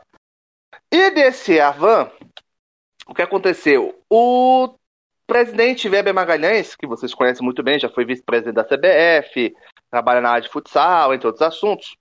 É, o Weber teve na Espanha com o Arilson Machado, que é diretor de futebol do Gama, diretor financeiro do Gama. Futebol é o Paulo, Mach... é o Paulo, é o Paulinho. É, diretor de financeiro do Gama é o Arilson Machado. Então o Arilson esteve com o Weber lá na Espanha, atrás de um empréstimo para poder quitar essa situação do Alviverde. A promessa era de que até o dia 16 agora de outubro, o dinheiro fosse depositado na conta do Gama e aí quitaria toda a dívida dos jogadores. Mas não aconteceu. E vocês muito sabem bem, até quem nos ouve também sabe muito bem, que o boleto chega no fim do mês. Né? O boleto chega, a conta vem, e aí como é que você vai pagar salário e vai alimentar sua família? Muitos, é, desculpa, há relatos de que tem gente no Gama que está passando fome que teve que receber cesta básica. A diretoria nega. Mas a gente recebeu relatos disso. E então, a gente tenta entender aqui em Brasília de onde vem essa garra, de onde vem essa força. Porque o time, para vencer é, oito jogos, tomar um empate e só tomar uma derrota agora e ainda mais ser a melhor campanha da Série D nos últimos tempos, e ser a melhor campanha do futebol brasileiro, eu não sei qual é a fórmula. Os jogadores, é, é, é eu entendo que os jogadores querem honrar o, seu, o nome do, do, do esporte? Sim. O que, o que, na minha opinião, é cabeamente perfeito, é correto. Mas, ao mesmo tempo, poxa, é, é difícil você chegar para jogar e não ter o seu salário no fim do mês, né? Então, assim, é, é uma, é uma força que os jogadores têm. E eles estão no direito de protestar, tá certo. Essa semana, antes do jogo contra o Tupinambás, o Gamba só treinou na sexta-feira. Eles passaram segunda, terça, quarta, quinta esperando o salário.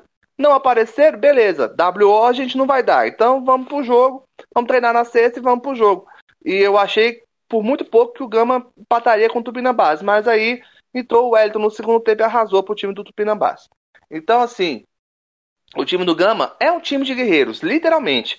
Porque os caras estão desde o campeonato candango sem receber salário. E a gente sabe que o Brasil está numa pandemia lascada, tá? Todo mundo sem dinheiro. Mas, poxa, se você tem compromisso, você tem que saber de onde tirar a fonte.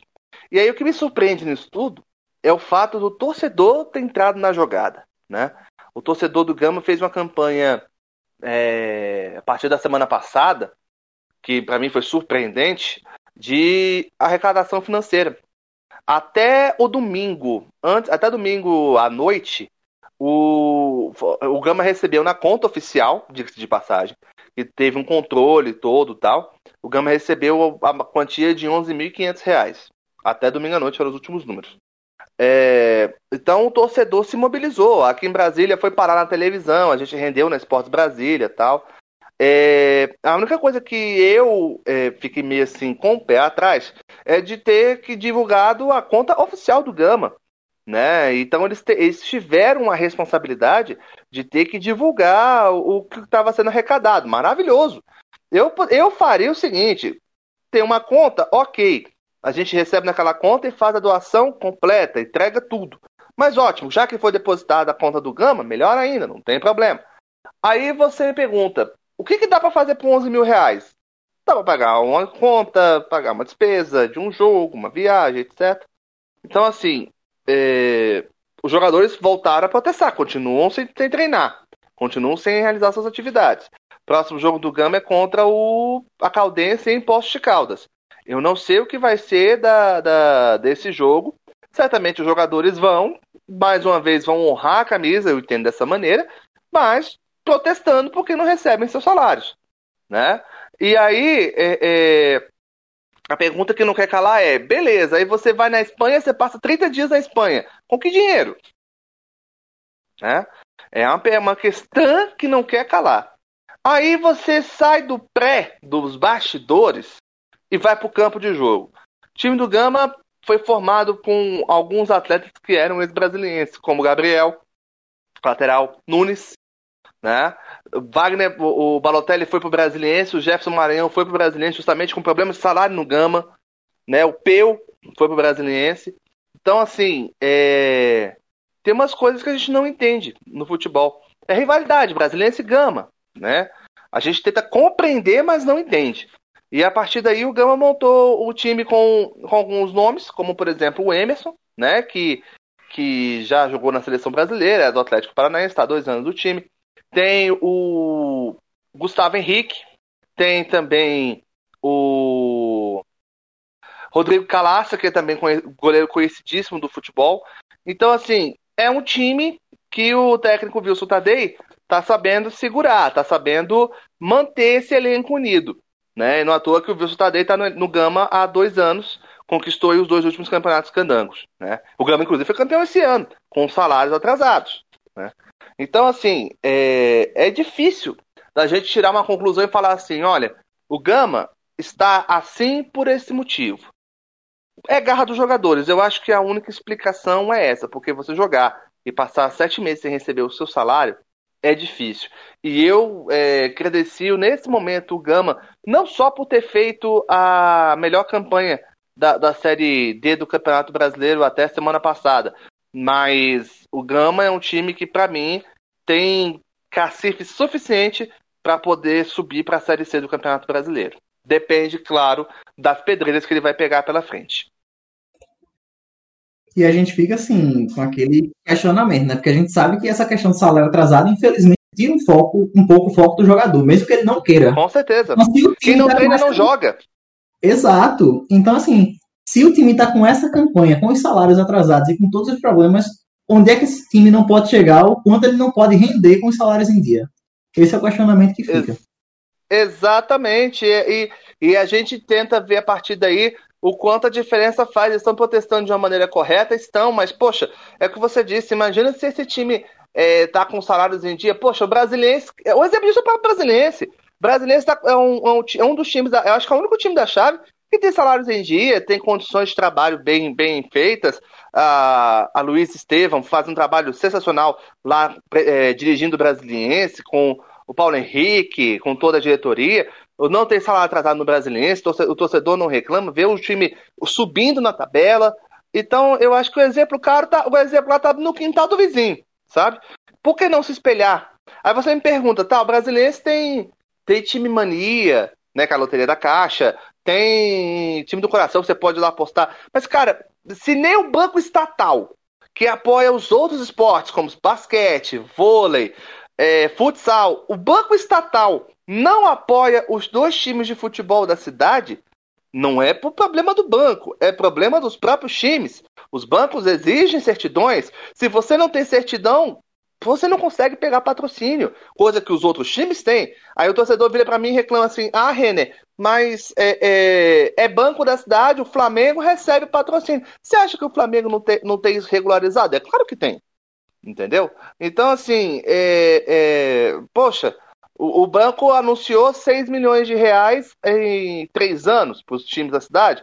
Eu procurei o banco essa semana para saber se alguém tinha apresentado proposta. O banco me respondeu pela, pela assessoria de imprensa que não recebeu proposta. Mas quem é que vai encaminhar a proposta com documento faltando? Difícil, né?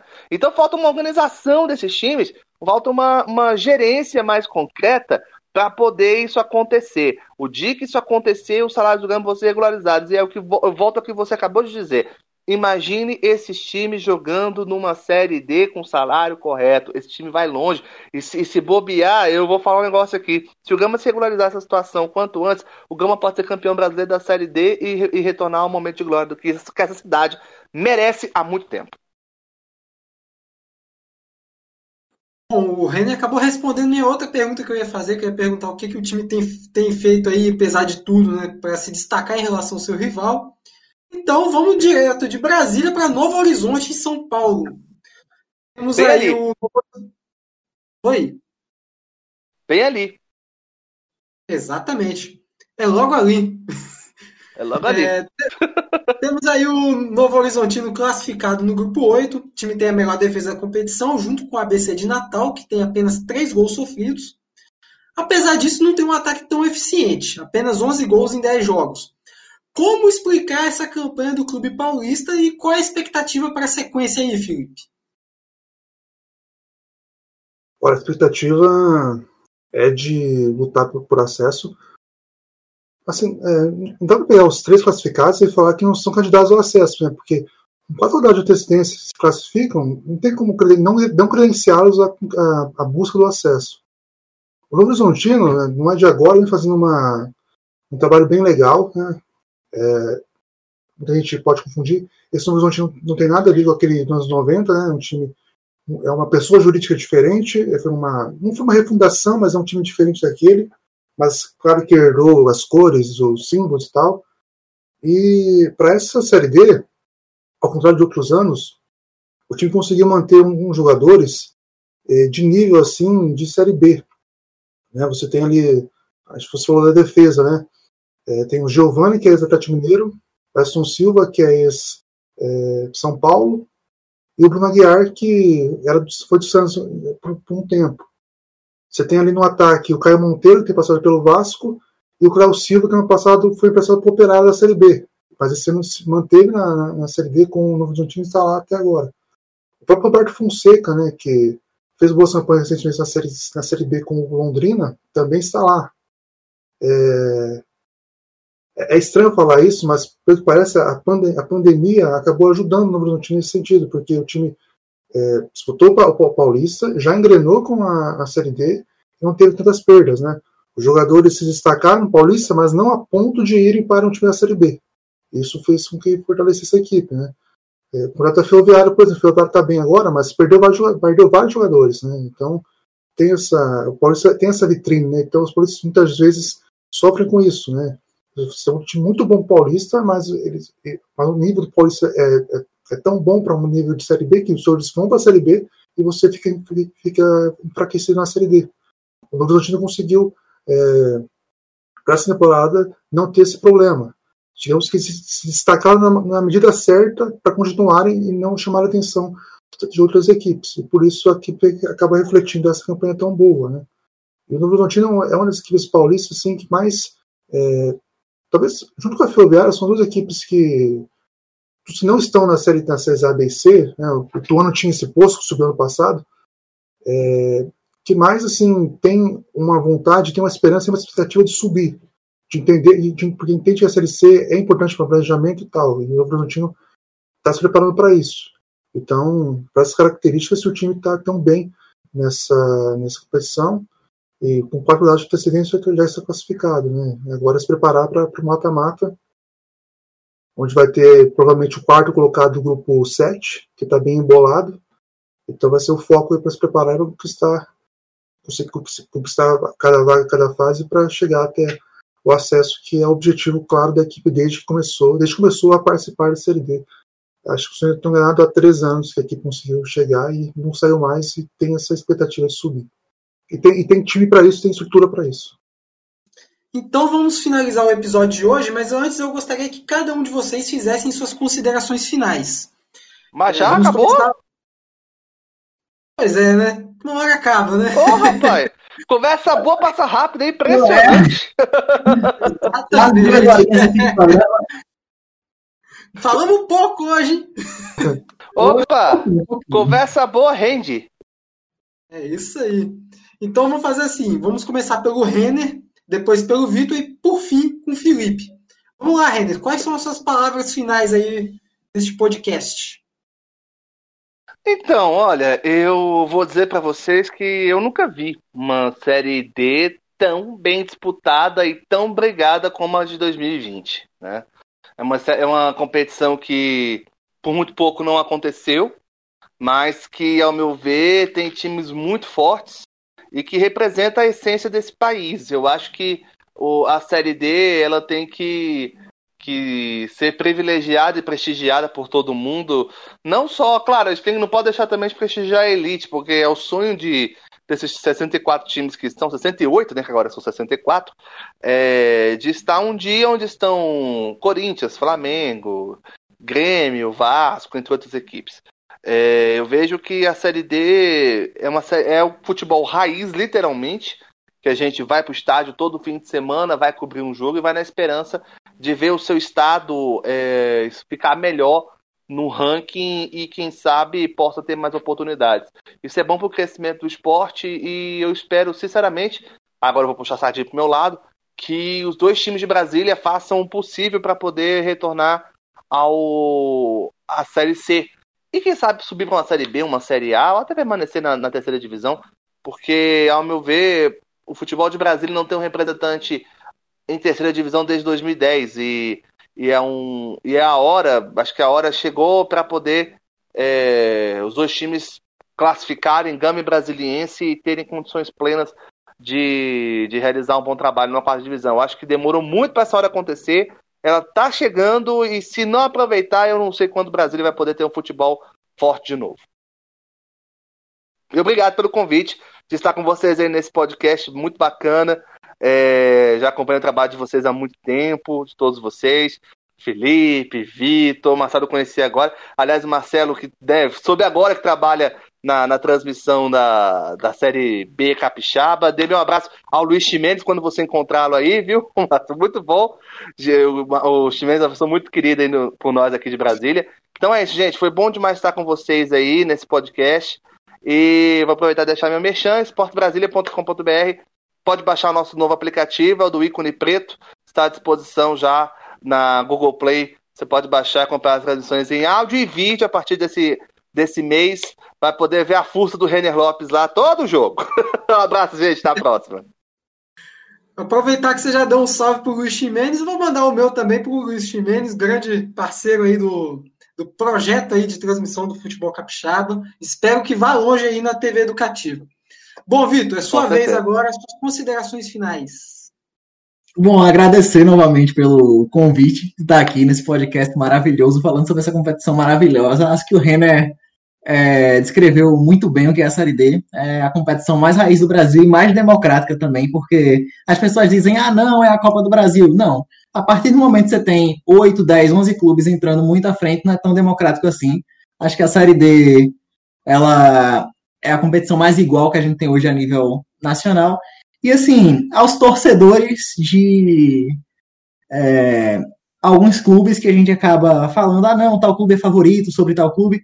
A gente não está falando isso porque a gente quer puxar a sardinha para uma equipe ou para outra, mas é porque algumas equipes de fato promovem um trabalho que merece mais destaque do que outras. E assim, a gente fala isso não como uma forma de diminuir as equipes, mas que outras equipes também possam se espelhar nesses trabalhos, a sua realidade e adaptar para buscar melhores resultados, se não esse ano, nos próximos, a médio, longo prazo, e tirar o futebol de alguns estados, algumas localidades, de algumas cidades, de alguns clubes também, de um semi-amadorismo para, de fato, um profissionalismo e ajudar a desenvolver o futebol que a gente tem no Brasil e no país. Acho que esse é o grande objetivo, inclusive, do trabalho de todos nós que estamos aqui, é dar luz a essas realidades justamente para que elas possam ser vistas e possam ser discutidas, que é o mais importante.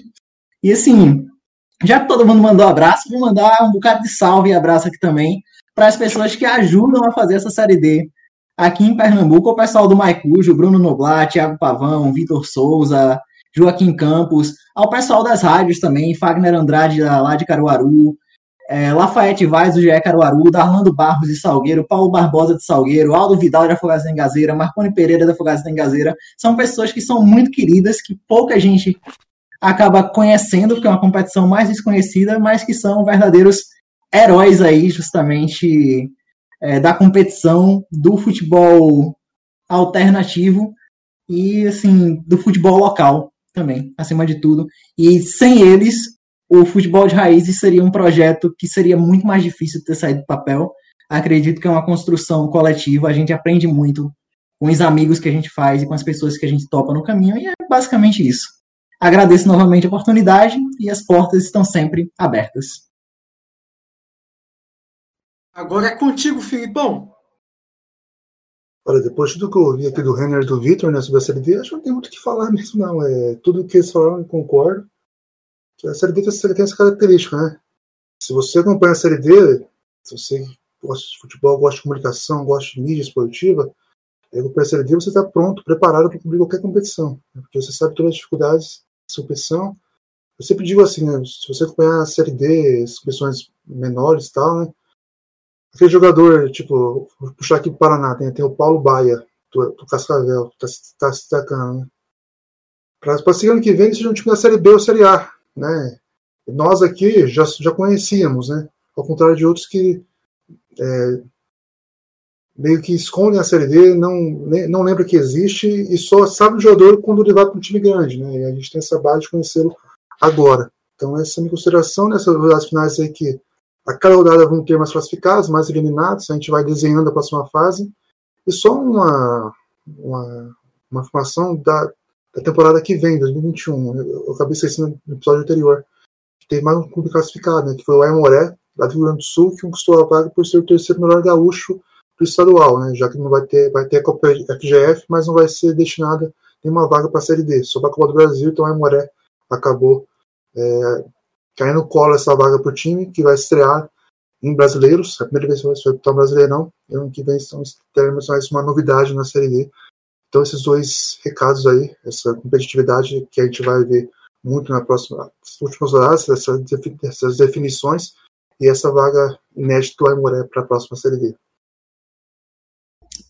Ô Marcos, antes de você falar, deixa eu só mandar mais dois abracinhos aqui, três na verdade, né? Porque eu não sei nem como eu esqueci desses dois caras, Chico Silva e Sebastião Costa, lá da Cultura FM de Serra Talhada, que eles cobrem afogados, mas Outro abraço pro Ellison, né, que tá fazendo aniversário, não está aqui conosco hoje, mas parabéns aí pro Ellison. Estamos aqui. Parabéns, garoto. Tudo por ele, bom. comemorando a vida dele também, certamente, e ele está tirando a folguinha merecida. Palminhas para ele. É...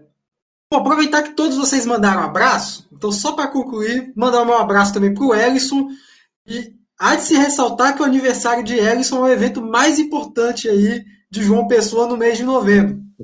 Quiçá do ano. é, grande salve, parabéns, meu brother, tamo junto. É, queria também mandar um abraço para meus brothers do Temos Futebol, que são Hélio Roberto, William Cabeleira e o Eric Alencar, e também o cara que filma também o Temos Futebol aí, o Rafael.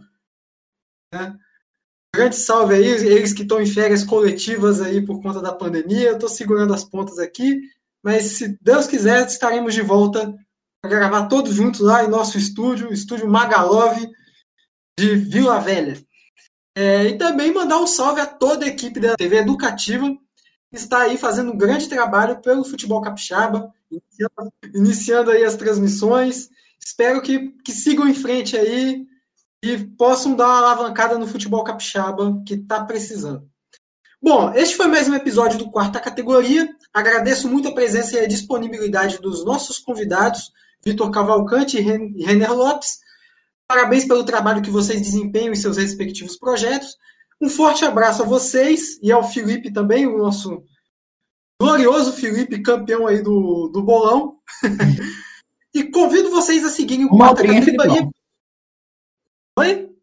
Rumo ao trio, Felipe, aí. Rumo ao trio. Vou tentar chegar lá. Vamos em busca do primeiro título. Primeiro título nacional do futebol capixaba tem que ser o meu. Não vai não, aí não vai não.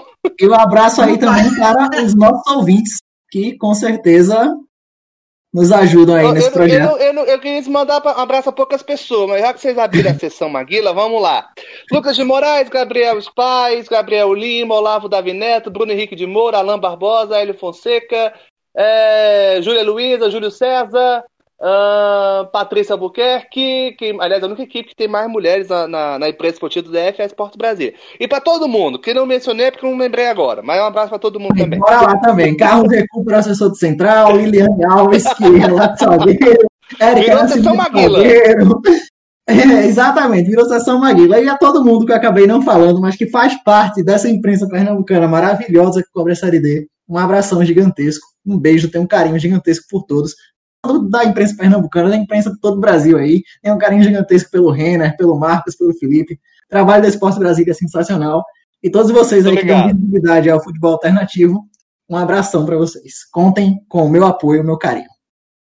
E depois dessa sessão Maguila aí que nós tivemos, convido vocês a seguir a quarta categoria pelo Instagram, arroba pcategoria, e acompanhar a gente no seu tocador de podcasts favorito. Um salve a todos e até a próxima!